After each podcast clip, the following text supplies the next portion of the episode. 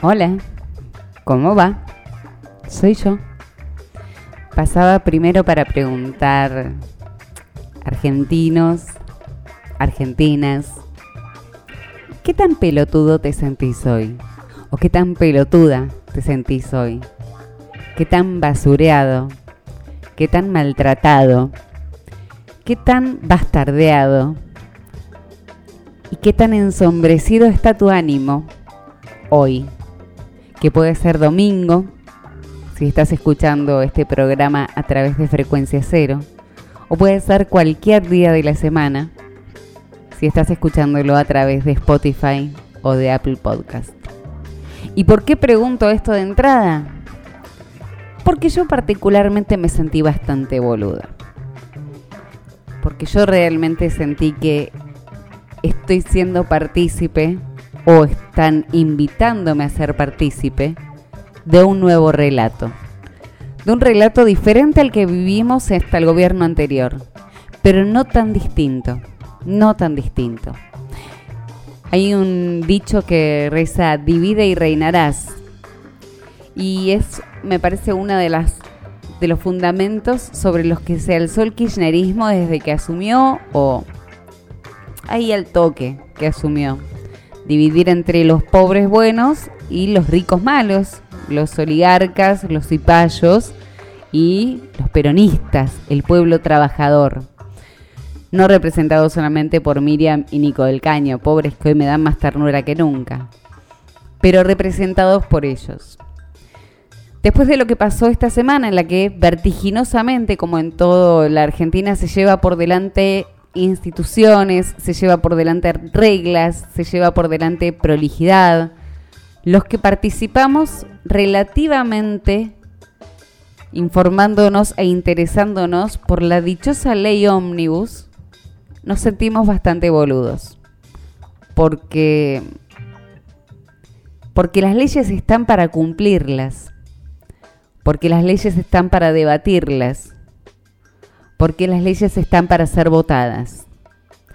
Y porque si en algún momento cuando algunos decíamos, este hombre no fue ni presidente de consorcio, no le tengo mucha confianza, evidentemente no estábamos tan errados cuando demuestra un capricho por haber perdido la ley ómnibus y la da de baja. Una cosa rarísima. La terminamos la semana pasada este programa hablando de que la ley ómnibus había salido, de que bueno, finalmente se había votado. Y la votación en particular, bueno, el mamarracho de él que no estaba, no estaba ni siquiera el dictamen, no, no, no se había terminado de hacer, había tanto que discutir, que volvía a comisiones, entonces la decisión de que vuelva a comisiones era, bueno, vamos de a foja cero, todo el trabajo que se hizo durante todo este tiempo fue en vano, absolutamente en vano. Las sesiones maratónicas que algunos hemos visto por tele porque nos gusta, nos interesa y creemos fervientemente que el instrumento democrático más, más tal vez representativo justamente tiene que ver con la Cámara de Diputados, eh, nos sentimos como, como raros porque era, bueno, vuelve para atrás, y porque no hay dictamen, porque no está prolijo, y porque, bueno, veámoslo, veámoslo, charlémoslo, o comprometámonos. Y después finalmente no se va a tratar y se da de baja la, ley ómnibus. Entonces, ¿qué, ¿qué pasó en el medio? Y la verdad es que entre eso, el quilombo de la sube de esta semana, la gente haciendo cola con 39 grados de térmica o más, después abajo de la lluvia, nadie dando respuesta de nada, porque nadie da respuesta de nada. Mientras el presidente sigue de gira, que está bien que siga de gira, yo no digo nada con respecto a que esté de gira por donde se le cante, si quiere ir al muro de los lamentos a pedir por todo lo que él no está haciendo, que vaya y lo haga, que apoye la frente, llore con su rabino amigo, que se saque la foto con la hermana. A mí no me molesta nada de lo que haga. Yo creo que tiene que haber gestión y es lo que yo no estoy viendo. Y yo no soy una genia, ¿eh? yo no soy una maga, yo no soy politóloga, pero yo no veo gestión. Veo baches por todos lados, veo funcionarios que fueron despedidos, no me acuerdo el nombre de este funcionario, al que mi ley echó, lo echó, y todavía sigue cobrando y sigue trabajando porque no hay un reemplazo. Y hay secretarías, hay lugares del Estado que todavía están vacíos. Y cuando surge un problema como el de la SUBE, que vos dirás, es un problema menor para lo que implica manejar un país. Es un país enorme. Es un país que tiene mucha complejidad y, bueno, queremos llegar al superávit en algún momento, queremos que los impuestos bajen, queremos que la inflación baje, hubo acuerdo con el FMI, hay un DNU dando vueltas, vigente, está la ley ómnibus que ya no existe, tenemos relaciones con diferentes países del mundo, el presidente está en Israel y ahora aparentemente ya hay otros países que no están tan no son amigos, no somos más amigos de Irán, ponele. Entre todo ese balurdo de cosas que parecen súper, súper importantes, para las tapas de los diarios, para mí lo importante es que había un montón de gente cagándose de calor sin poder acceder a la sube. Hay un montón de gente que no llega a fin de mes, pero ni en recontrapedo. Hay un montón de lugares del Estado, estratos del Estado, secretarías y demás, es que tienen que dar respuesta permanente y frenaron todo para hacer un, un estudio, para ver cómo están las cosas. Pero la gente que necesita la medicación, y que no se le están proveyendo porque están haciendo un estudio de la corrupción previa que había, que no dudo que le existiera, ¿eh? yo no dudo que existiera la corrupción, porque llegamos a donde llegamos, porque llegamos así. Ahora, no se puede dejar un país, no se puede gobernar un país por redes, no se puede crear un relato a los 50 días de gobierno, donde hay amigos y enemigos, donde otra vez se abre la grieta pero la grieta esta vez no es entre los ciudadanos porque estamos todos muy desconcertados y estamos todos muy ocupados en preocuparnos, ocupados en preocuparnos o en dejar de hacerlo para tratar de sobrevivir el día a día. Porque la inseguridad no, cambia, porque sigue habiendo inseguridad y no sigue habiendo un plan eh, firme contra la inseguridad, excepto Patricia Bullrich anunciando cosas todos los días que anuncia que van a volver a portar armas en las manifestaciones, el, protocolo antipiquetes, las represiones. Si hablamos de eso, pero mientras tanto en Isidro Casanova, acá nomás, en Liniers, te chorean, te sacan la vida por un celular, que es el te sacan la vida por un celular. ¿Cuánto vale tu vida? Un celular. Un, un, ah, un, iPhone, no, no, un Motorola pedorro, ¿eh? un Motorola 1100 y vale eso más o menos la vida de un argentino. Mientras está pasando todo eso, me parece que hoy por hoy la política está en un estadio tan distante, pero tan distante, que es obsceno, que es ofensivo. Y me parece que el presidente Milei, que yo no puedo creer todavía, digo presidente Milei, postea cosas violentas a través de sus redes, escrachando con palabras delicadísimas como traidor a los diputados que no le votaron determinadas cosas cuando se habían comprometido a votárselas. Hasta yo sé que eso forma parte de la rosca política. Hasta yo lo sé. Que no, no soy diputada, no fui senadora y mucho menos voy a ser presidenta. Entonces, ¿cómo puede ser que no haya nadie en el entorno presidencial que le diga, mira Javi, no da estar posteando la caricatura de Nick que hizo haciéndose como si él fuera Terminator mientras la gente no puede viajar en colectivo? Es así de fácil. No da. Aflojémosle con traidores y escraches a otros diputados y a otros políticos, porque vos también hoy sos la casta y sos el jefe de la casta. Entonces, como jefe de la casta, fíjate qué vas a hacer con todos ellos. Me parece eso es, me parece violento, me parece que no construye. Casi, casi les diría que me parece que es maleducado. Que mientras estábamos acá, cagados de calor, con cortes de luz, sin tarjeta sube, preocupados porque todo aumenta, porque no sabemos cuánto valen las cosas, porque la nafta sigue aumentando, porque faltan insumos de todo tipo, tamaño y color y no estoy culpando a este gobierno, sino que es todo lo que sabíamos que iba a pasar, el presidente esté posteando quiénes son los diputados que le votaron determinada cosa y qué, cuáles son los otros diputados que sí le votaron. Y hablando de traiciones, de que la casta festejó, la casta lo traicionó. No, señor, no, señor, usted hizo las cosas mal. 50 días, con mucho apoyo. El 56% de apoyo no significa que puede hacer lo que se le canta porque encima es el 56% de un balotage y al lado tenía a Massa, ¿eh? No tenía Winston Churchill. Así que dejémonos de joder. Realmente, realmente encontrarse con ese tipo de cosas en la Argentina es otra vez lo mismo. Otra vez lo mismo. Y para quienes querían un cambio, el desconcierto total. ¿Este era el cambio? Mi pregunta es esa. ¿Este era el cambio? ¿Tienen Estado para... ¿Tienen lugares del Estado? ¿Saben cómo van a armar el Estado? No llegó la comida a los comedores. ¿Está bien que, que, deje de pasar por las, para, por las asociaciones sociales? Sí, absolutamente, pero no puede faltar hasta que decidan quién la va a entregar que falte la comida. No se puede hacer eso.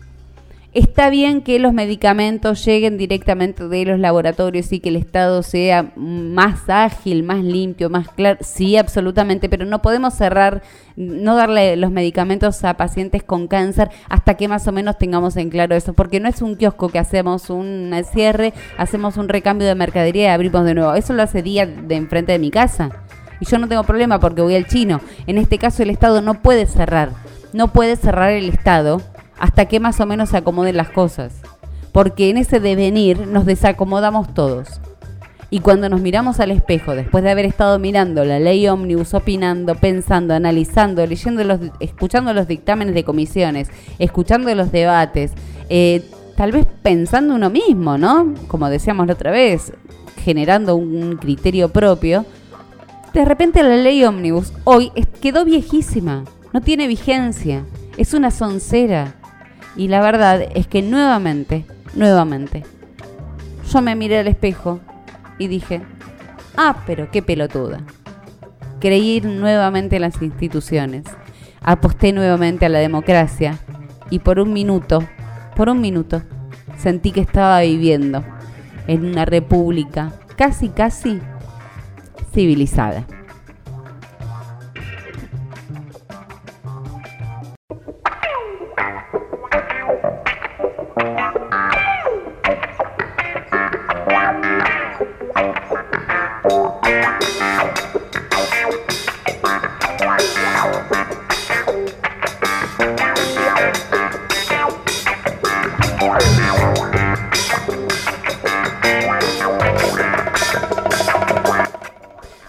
¿Cómo andan? Arranco así, arranqué tranquila, ¿qué le voy a hacer?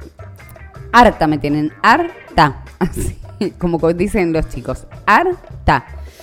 Qué difícil transitar los días en la Argentina sin, sin hacerse mala sangre, ¿no? Eh, a pesar de que estamos en un fin de semana extra large, es un fin de semana largo, re lindo, fin de semana de carnaval. Voy a fijar dónde están los carnavales hay gente muy fanática de los carnavales y gente que aborrece el carnaval. Es como que ahí no hay medias tintas. Y tratemos de aflojarlo un poco. Hubo medio lío con las murgas este año, con las murgas porteñas, que creo que lo habíamos comentado. Em, pero yo vi al Verdi, que es la avenida sobre la que yo resido, banderines. Este año no fueron, no son banderines, son como flequitos, son una cosa rara diferente a lo que estamos acostumbrados todos los años, pero aparentemente habría en, ahí, aquí nomás, en mi barrio, eh, Corso. No sé, ir al Corso, no sé si voy al Corso, no sé, no sé. ¿Quién va al Corso? ¿Me cuentan? Al 4094 7100 si estás escuchando a través de la radio y es domingo a la mañana. Y este domingo a la mañana, divino que sea domingo a la mañana después de haber transitado todos los climas, pero todos los climas en una semana. Es Argentina no lo entenderías. Bueno, es lo que pasó climatológicamente esta semana, por lo menos en la ciudad de Buenos Aires hemos tenido temperaturas extremas, alerta rojo, eh, calor de morirse, pero calor de descomponerse. Damos consejos de hidratación, de cómo cuidarse del sol, de cómo cuidarse de las temperaturas tan altas, de cómo protegerse a los chicos y demás, y de repente va a llover, va a llover, va a llover, se inundó todo, se inundó todo y damos consejos de cómo eh, destapar los desagües, no dejar cosas en los balcones, tener cuidado para no, no tocar ningún cable que esté pelado en la calle, ante los cortes de luz, por la extrema tormenta, la suspensión de vuelos, estamos todos locos, estamos todos locos, es una cosa divina divina vivir en la Argentina y especialmente en la ciudad de Buenos Aires, donde a todo eso le tenés que sumar que por ahí hay una manifestación, que hay por ahí una manifestación, un piquete que corta media calle, que, no es sobre la vereda, si sobre la vereda está bien, que el protocolo... y recién es febrero. Y recién es febrero. Chicos, nos espera un año, pero un año Hemos pasado años bravos, ¿eh? hemos tenido pandemia, hemos pasado kirchnerismo, eh, hemos tenido la muerte de él. Yo estaba al aire con este, programa, con la muerte de él. No, me parece que no, pero el toque creo que empezó tarde pero seguro y, y, la teníamos a la presidenta hablando cuatro horas en cadena nacional. Porque si hablamos de que mi ley está loco, bueno, también reconozcamos que tampoco tampoco nadie me agua bendita, ¿no? Porque estuvimos a Cristina hablando cuatro horas en cadena nacional vestida de negro hacia una entidad que ya se había ido, a su, esposo, que el expresidente, pero que le, le hablaba a él y todos estábamos viendo la tele mientras ella ahí eh, se lamentaba. Todo bien, estamos, es un país donde creo que podemos sobrevivir incluso a mi ley reposteando a Nick yo no sé, la verdad, en qué, termina esto. No tengo la menor idea. No sé, pero la escalada va, va como en alza. A mí lo que me preocupa y lo que no me, termina de, enganchar o, o, lo que me subleva un poco es la escalada de violencia por parte de lo institucional, porque si estamos pidiendo mesuras, si estamos tratando de que de, normalizar un país loco, eh, me parece que hay que cuidar las formas. Y mi mamá decía, con mucha razón, no solo hay que serlo, también hay que parecerlo. Mira, mi ley no parece un estadista. Yo no digo que no lo sea porque capaz que nos sorprende. No parece un estadista. Pero por lo menos que aunque sea trate de parecerlo un toque, a mí me daría como más, mm, más serenidad. Y, por parte de un estadista, esto de los ataques de bronca, de, que se saca, de que lo vemos como nervioso, que el presidente está enojado, de que se expone en redes eh, tratando de traidores a los que no lo acompañan. Es como, no, no me, no me gusta, no, no me gusta. Creo fervientemente que es la construcción de un relato, pero que no es el relato que me representa ni de lejos, nunca me representó demasiado, pero tampoco iba a votar a masa pero eh, para los que estamos acá en la ancha vereda del medio, que no somos masistas, eh, nos encontramos como, no, no, no, amigo, tampoco, tampoco tanto, tampoco tanto. Bajemos los decibeles porque, porque este, el horno no está para bollos. Estamos un montón, ya nosotros estamos recontracargados, imagínate si el presidente en lugar de bajar, de calmar los ánimos, los, eh, los sube y lleva como una guerra aparte, ¿no? Como una discusión aparte. Es como cuando tus viejos se peleaban y vos decías, pero la verdad es que yo quiero, tengo hambre, en el medio sirvan la comida y siguen peleando mientras tanto. Pero es como una, una situación de donde hay una Argentina que vive, sobrevive de a pie todos los días y hay como otra Argentina que está en otra cosa y es una discusión política en la que nadie mira lo que realmente importa en la cotidianeidad. Pero bueno, me estoy quejando un montón que estoy cansada, no es que estoy cansada, estoy como que todos los días uno recibe mucho golpe. Eh, y yo desde acá soy de las que trata de, mm, de bajar a tierra y de tratar de dimensionar y ayudar o emitir este tipo de mensaje de dimensionemos lo que realmente es importante, lo que realmente nos mantiene vivos, lo que nos hace bien, lo que, lo que nos resguarda. Tratemos de armar una carpita de, pequeño mundo. Pero la verdad es que cuando cae tanto granizo, esta semana también se habló de que ahora, bueno, en el día de hoy, si eh, estás escuchando el domingo, el presidente va a estar con el Papa, porque va a ser, van a canonizar a mamá Antula, que te recomiendo en Spotify. Hay una nota que hicimos en sentido común sobre, eh, sobre esta mujer eh, argentina, la primera santa argentina, cuál es su historia de vida. Y va a estar presente y en el medio se filtró un proyecto de ley de derogación de la ley de interrupción del embarazo voluntario. Me dice, pero ¿qué? ¿Qué pasó en el medio? ¿Cómo puede ser? Sabíamos que tal vez mi ley no era muy amigo, entre comillas, de ese tipo de libertad, de poder elegir sobre el cuerpo pero derogar una ley de, aborto cuando se le echó tanto, penalizar a, las mujeres y a los médicos que efectúen ese tipo de prácticas, volver cinco años atrás. No, me parece que no. Y después dijeron que no, que en realidad era un proyecto de una diputada. Entonces la verdad es que no, no, no sé. Yo estoy en un momento en que no sé qué me pasó y si tengo que hacer un mea culpa y una autocrítica, Tal vez lo que me pasó fue que consumí demasiada noticia. Prendí demasiado las noticias, todos los canales, ¿eh? Yo miro todos los canales, miro mucho Twitter, me informo, lo escucho al boludo de Orni, eh, miro C5N con, con, la novia de Daniel Osvaldo, eh, miro todo, miro el pelado, y trato de pispear un poquito cada cosa, tiki, tiki, tiki, y de repente se me quemó la cabeza. Porque sumale a eso que yo vengo comiéndome las, los, las comisiones. Me vengo comiendo las comisiones escuchando a los diputados interesadísima, interesadísima. Entonces en algún momento se especuló en mi casa, hablando de esto, ¿no? y dijimos, pero sí, hay un montón de bombas de humo y el DNU pasa batido y se están pasando un montón de cosas que no se discuten, que aquí no, no ha pasado nada. En todo caso habrá que mirar con más detalle el DNU a ver si nos estamos comiendo un sapo no sé. No sé, habrá que mirar más en detalle el DNU, porque no le dimos tanta pelota como a la ley ómnibus. Entonces, no sé, no sé, me siento confundida hoy. No sé cómo, me gustaría compartirlo, porque yo me siento confundida. Siento que realmente es momento de apagar la tele, de apagar la tele y de sobrevivir, de, de no consumir noticias, pero es como adictivo en algún punto.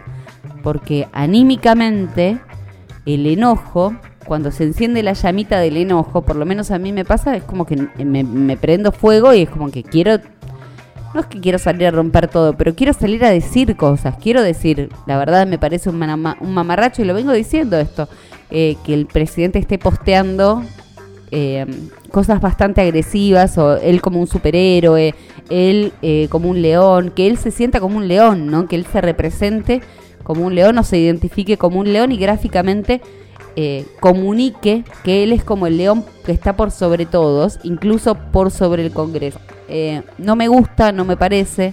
Y la última vez cuando apareció como Terminator, en el medio de nuestro quilombo de cagados de calor, con la sube, que no había respuesta de nada, que nadie sabía cómo se iba a hacer, que la página se caía, que aumentó el boleto. Era como, me, me saqué de quicio, dije, este hombre dónde está viviendo? En otro planeta. Está, está en una Comic Con, está en una película, está, está, está en, una, en su propia película.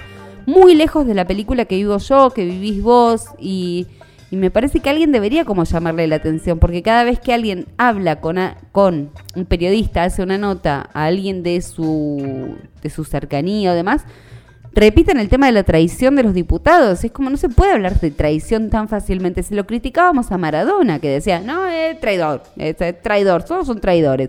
La gente no es traidora, es política, y la política se trata de negociar.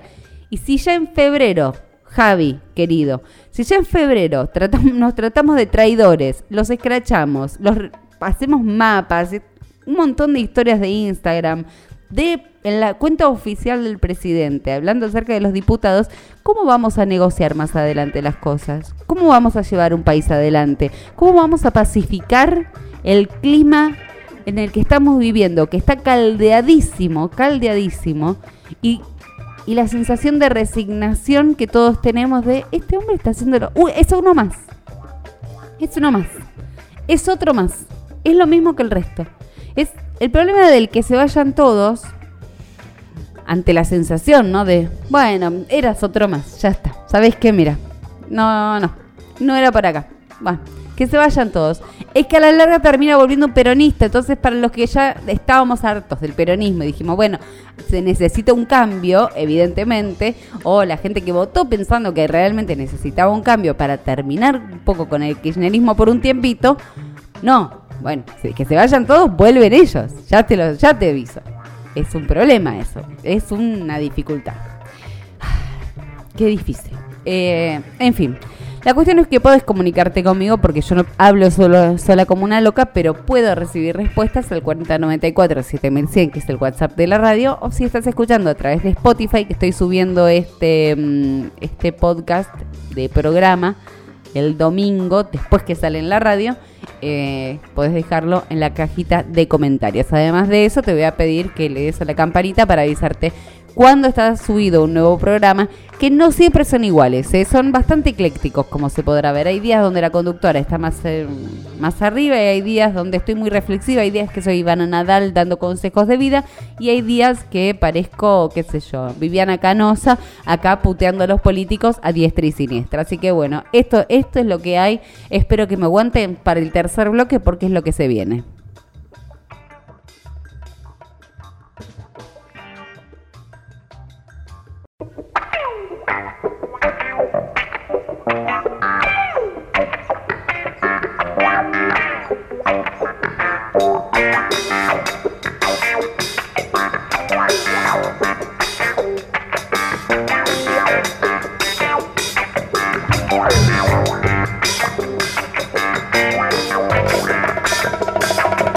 Estamos todos conviviendo con los mosquitos, ¿no? Los mosquitos y la humedad. Si mm, estás en la ciudad de Buenos Aires me entenderás porque hay una humedad.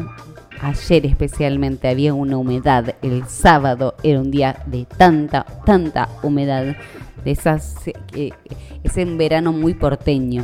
Es muy, muy porteño. El tema de la humedad excesiva, la humedad sudorosa, la humedad a mí me gusta el calor, ya sé, yo jodo siempre con que me gusta el calor, que me recontrabanco el calor y que, no protesto. Pero chicos, tampoco la boludez de uno estar así asándose un día y a los cinco minutos cae una lluvia tipo Brasil, pero sin playa, te cae la lluvia así, una cortina de agua, y al rato el calor que levanta, que una vez es sonso, pues, ay, bueno, por lo menos refresca un poco y abrimos las ventanas. Y cuando abrimos las ventanas pensando que está refrescando un poco, lo cierto es que a los cinco minutos viene como una ola, un vaho de humedad caliente que dice Buenos Aires y te toma la casa y te toma todo, todo, todo, todo, todo está húmedo, la toalla no se secan, es como todo húmedo, uno se pone pegajoso y demás. Lo cierto es que más allá de eso, arranca en la ciudad de Buenos Aires una oferta cultural divinísima, pero divinísima. Y tengo para todos los días, pero voy a señalar algunas cosas que me parecen especialmente interesantes para contarte acerca de cosas que se pueden hacer en este fin de semana extra large. Después para mm, Semana Santa va a ser de seis días, me parece, el fin de semana largo. Así que no sé el turismo, no, no me interesa eso. En este momento, en este momento no me interesa. Sé que hay poca gente que se fue a algún lado y que estamos organizando los que nos quedamos en la ciudad reuniones eventuales los días en los que no es de ida ni de vuelta pensando que hay un montón de gente que se fue. No sé si hay mucha gente que se fue. Yo no conozco gente que se haya ido. Picos no hay un mango. Eh, pero podemos hacer otras cosas. Desde acá, este espacio fomenta el turismo ratero que no es turismo de chorear y ser eh, ratero de robar. No, turismo rata, turismo rata, turismo con poca plata, pero porque vivimos en una ciudad que tiene mucho para ver y mucho para hacer. Así que hay oferta cultural, no hay plata, hay ganas, pero hay, pero mira, infinidad de cosas. Tengo una gacetilla repleta de cosas para hacer, pero hay actividades, mira, mm, mm, mm, en espacios de toda la ciudad. Espérate, a ver. Mira, tengo para mañana, estoy mirando. Uno de los eventos centrales será la presentación de la, de la Orquesta Estable del Teatro Colón en el Anfiteatro de Parque Centenario. Planazo. La Orquesta Estable del Teatro Colón en el Anfiteatro del Parque Centenario el domingo, es decir, hoy. Si estás escuchando, apúrate. Si estás escuchando el miércoles, te jodés, presta atención, porque voy a buscar para toda la semana. Pero Banca, esta es para la gente que escucha la radio o para los que escuchan rápidamente, tarde pero seguro, a través de Spotify o de Apple Podcast el mismo domingo en que se publica, pero más tarde y enganchan, enganchás. Si lo enganchás, hoy de 18 a 20 es gratis y para todo público. Asimismo, en el marco del 40 aniversario del fallecimiento de Julio Cortázar, comienzan 40 años ya. Bueno, yo y yo ya había nacido así, chicos, sí. Ya parezco Mirta que calculo si había nacido o no había nacido. Eh, comienzan las actividades alusivas a uno de, los escritores más trascendentales de la literatura porteña. Lindo, lindo, lindo. El lunes de 10 a las 7 de la tarde, la Casa de la Lectura y la Escritura, que queda en La Valleja 924, va a presentar Jazuela, que es Yazuela, con música y lecturas. Además, desde el jueves 15, ya te estoy anticipando de un montón, hasta el domingo 18 se va a presentar el ciclo de cine gratuito sobre el autor en el Centro Cultural Recoleta. Ya te tiré un montón de cosas para hacer, que están buenísimas. Em, muy lindo lo de la, orquesta estable del Teatro Colón es algo realmente imperdible. Es realmente imperdible. Es una maravilla y es gratis. Lleva a los pibes a ver eh, orquestas. Lleven a los pibes, a los chicos chiquitos, llévenlos a ver orquestas, llévenlos. No, no quiere, quiere quedarse jugando a la play. No, de los pelos. A ver una orquesta, a escuchar música clásica, a ver cosas que habitualmente no se ven y que no se consumen. Consumir cultura no significa ir a museos solemnemente, a teatros muy serios y hacerse el snob. No es eso. La cultura pasa por todos lados y la música clásica y la orquesta estable del Teatro Colón, ni más ni menos, es algo que te atraviesa la piel, te atraviesa el alma y es imperdible. Es imposible no enamorarse de este tipo de eventos que son maravillosos. Así que tenemos eso. Eh, los 40 años eh, del aniversario del fallecimiento de Cortázar me parece que son una oportunidad magnífica para encontrarse con los cuentos, arrancar con los cuentos de Cortázar. Después hay que leer Rayuela y hay que leer a Cortázar, pero los cuentos de Cortázar, yo tenía un libro que no me olvido más, que creo que lo perdí en el año 2000 en una clínica que lo dejé y era un libro, todo, selecciones de los, cuentos de Cortázar. Era gordo el libro, pesaba 5 o 6 kilos, pero era hermoso, hermoso. Lean cuentos de Cortázar. Léanse cuentos de Cortázar, porque es una maravilla. Hay una cosa maravillosa en los cuentos de Cortázar que son atrapantes y que es Cortázar, chicos, es Cortázar. Es una cosa hermosa. A mí todas las Magalí me hacen pensar en maga en la maga. Eh, y, me gusta decirles maga solamente y no magalí. Me gusta. Eh, tengo para el miércoles, para este ser 500 pesos. No, te estoy buscando gratis, ¿eh? Mira, Romeo y Julieta, en, esto es el miércoles. Romeo y Julieta por el grupo de teatro de titiriteros del San Martín de las infinitas lecturas que ofrece la obra, en esta versión del clásico shakespeariano, el deseo de se establece como eje del relato. Hay muchas Julietas y muchos Romeos. Son los que se revelan a lo establecido. La técnica del guante, esta vez sin retablo, no sé qué será el retablo, y un escenario despojado permiten la síntesis expresiva de los cuerpos y los títeres en múltiples cuerpos de Julietas y Romeos. Ah, me gustó. Compro, ¿eh? Compro. Esto es em, funciones miércoles 14, jueves 15 a las 7 de la tarde en el Museo de Arte Español Enrique Larreta, que queda en juramento 2291 ahí en la esquina. no, no, no queda en la esquina, queda un poquito más adelante. Eh, y esto es entrada gratuita y por orden de llegada hasta completar la sala. ¿Para chicos? No, para todos. Esto es para absolutamente toda la familia, me parece. Y es para aprovechar porque están por empezar las clases. Muchas escuelas ya abrieron, eso ya lo sabemos todos. Eh, y están abiertas las inscripciones, así que empieza el peregrinar de mucha gente con respecto a las vacantes. Vamos a ver cómo viene esa cuestión, porque las vacantes siempre son un problema en la ciudad de Buenos Aires, de los repitentes especialmente, o de los chicos que tienen que rendir materias en, eh, que rindieron en escuela de verano o que necesitan apoyo. Así que arrancaron con, ya, ya están los docentes en las, eh, en las aulas en realidad no están trabajando todavía con los recuperatorios, pero si hay que escribir pibes, arranquen ahora porque después arrancan el 19 los recuperatorios de febrero y el 26 arranca primer año y de segundo año para arriba arrancan el 4 de marzo. Creo que el 26 de febrero también arranca la escuela primaria aquí en la ciudad de Buenos Aires, que son las fechas establecidas para tener la mayor cantidad de días de clase. Por lo que si no hicieron demasiadas cosas y no hicieron mucha salida durante eh, estas vacaciones, te quedan las últimas. Aprovecha las últimas y aprovecha estos días, especialmente hoy, para ir a ver a la orquesta del Teatro Colón en Parque Centenario, que debe ser una cosa maravillosa y hermosa de ver. Y para la semana ya te tiré un par. Cualquier cosa, cualquier idea que tengas y si tenés ganas de informarte más acerca de las actividades culturales que hay en la ciudad de Buenos Aires, entra a www.infobaires.ar que es una página amiga donde hay mucha información con respecto a todo lo que ocurre en la ciudad específicamente. Quédate, me quedan dos minutos creo nada más para el último bloque porque si no me van a matar. Bueno, no tanto, pero me van a sacar del aire, que es una porquería también.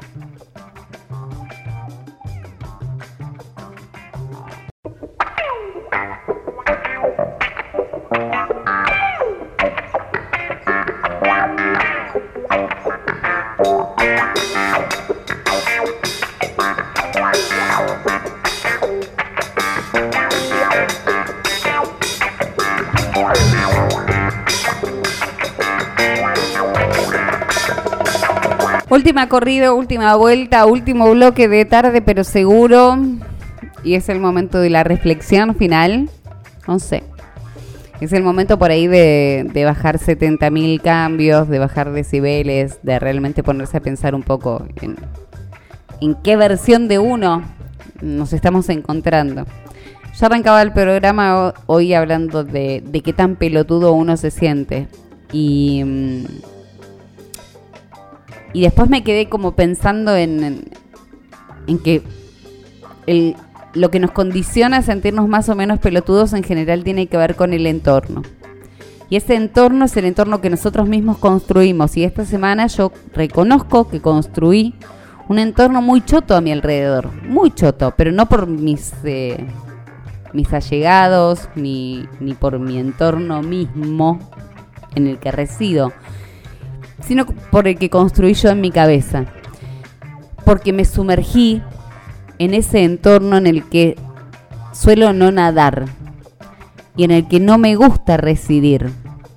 Porque es un entorno de barro, es un entorno bastante sucio, es un entorno donde vive la noticia. Y es un entorno donde uno se termina encontrando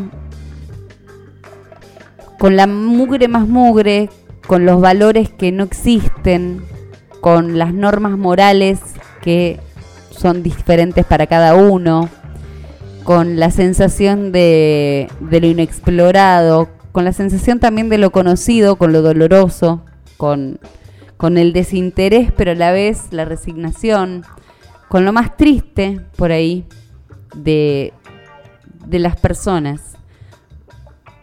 Lamentablemente nos encontramos en ese, en ese estadio en el residir viendo la cara más triste de las personas, porque vivimos en un país en el que la alegría es difícil de encontrar cuando uno se sumerge en ese lugar. Entonces buscar la alegría me parece que tiene que ser un, un escape, un rescate, y que tiene que salir también de nosotros mismos. Residir en la alegría y en el bienestar parece una cuestión utópica y casi imposible pero se puede de alguna forma tratar de escapar de ese barro al que todo el tiempo nos están queriendo y nos invitan a sumergirnos. No se puede vivir en una nube de pedos, no se puede vivir en una burbuja de cristal, pero sí se puede vivir en un bote, donde uno pesque de última en este barrial, enfrentándose a, a los precios, a la bronca, a lo, urgente, a la impotencia y volver a subir. Y que ese barco por ahí en el que transitamos la vida del día a día sea un espacio relativamente seguro. ¿Y por qué digo esto? Porque así como yo me encontré en unas con sensaciones feas de bronca, de angustia, de, querer manifestar, de querer decir en redes, de querer pelear, de, sentir que tenía la pulsión de, quejarme, así como me ha pasado cada vez que me sumerjo en cuestiones políticas. No me pasa solamente con este gobierno, me pasó durante todo el peronismo también, me pasó, me pasa siempre. Cuando entro a, meterme en tareas políticas o entro a, investigar más o a, a consumir más noticia, termino en eso, termino enojada, termino en el barro, termino elucubrando. Y porque me gusta la política, porque me encanta, me apasiona y sé que, el, que es barro. Me divierte el barro, sí, me divierte, me divierte el barro, pero también me angustia, me enoja, me saca de eje, me corre de lo bueno, me hace ver con todo distorsionado, pierdo dimensión de la inmediatez, pierdo dimensión del aquí y ahora, de lo importante que es parar todo, parar la pelota y mirar realmente lo que está pasando alrededor nuestro, que generalmente suele ser muy lindo porque es el amor porque son las personas que nos quieren, porque son los pequeños logros personales, porque son aquellas cosas que nos hacen bien. Y esas me parece que son los lugares en los que podemos elegir residir. Y hago esta autocrítica y la comparto para ver si podemos juntos residir en el bienestar, tratar de residir en ese lugar, visitar el barro porque es, es inevitable visitar el barro cada vez que vamos al supermercado, cada vez que cortan la luz, cada vez que hay un golpe de calor y nos estamos muriendo de calor y no tenemos para comprar un ventilador. Y es una porquería todo eso. Pero resguardarnos en el arte, resguardarnos en el amor, resguardarnos en las cosas más simples que fueron las que fortalecieron en su momento, en los momentos más terribles de la historia de todos los humanos. Porque hubo momentos terribles de la historia y tal vez este no sea uno de los más terribles sino que es uno más. Y así como la humanidad pasó por periodos tremendos, desde las hambrunas hasta los eh, cataclismos, nosotros estamos viviendo en este momento. Y es un fragmento chiquitito, muy chiquitito de toda la historia. Y ese fragmento muy chiquitito de toda la historia es en el que somos protagonistas nosotros de nuestra propia historia. Y al hacernos protagonistas de nuestra propia historia tenemos que elegir qué personaje queremos interpretar en qué lugar nos queremos poner. Y yo esta semana me puse en un lugar feo, me puse en un lugar choto, me puse en un lugar en el que después, cuando me miré al espejo, me sentí bastante pelotuda. Porque me puse en un rol no de protagonista, sino de espectadora, de crítica, de la vida de los demás, de los otros, de los que yo no puedo mover, de los que yo no puedo decir nada y ni siquiera sé los teléfonos porque apenas los veo por tele. Y no está bueno. Y hago esta autocrítica para invitar a hacer esta reflexión sonsa, pero que me parece que siempre está buena, que es que nosotros somos protagonistas y que aún en los periodos difíciles podemos elegir cuál es el rol que vamos a ocupar en este pequeño lapso de tiempo histórico en el que residimos en la Tierra. Entonces, sonsamente, Mañana te podés morir. Mm, todos nos vamos a morir en algún momento. Cómo vivamos ese trayecto depende un poco también de nosotros, no solamente de lo que consumamos.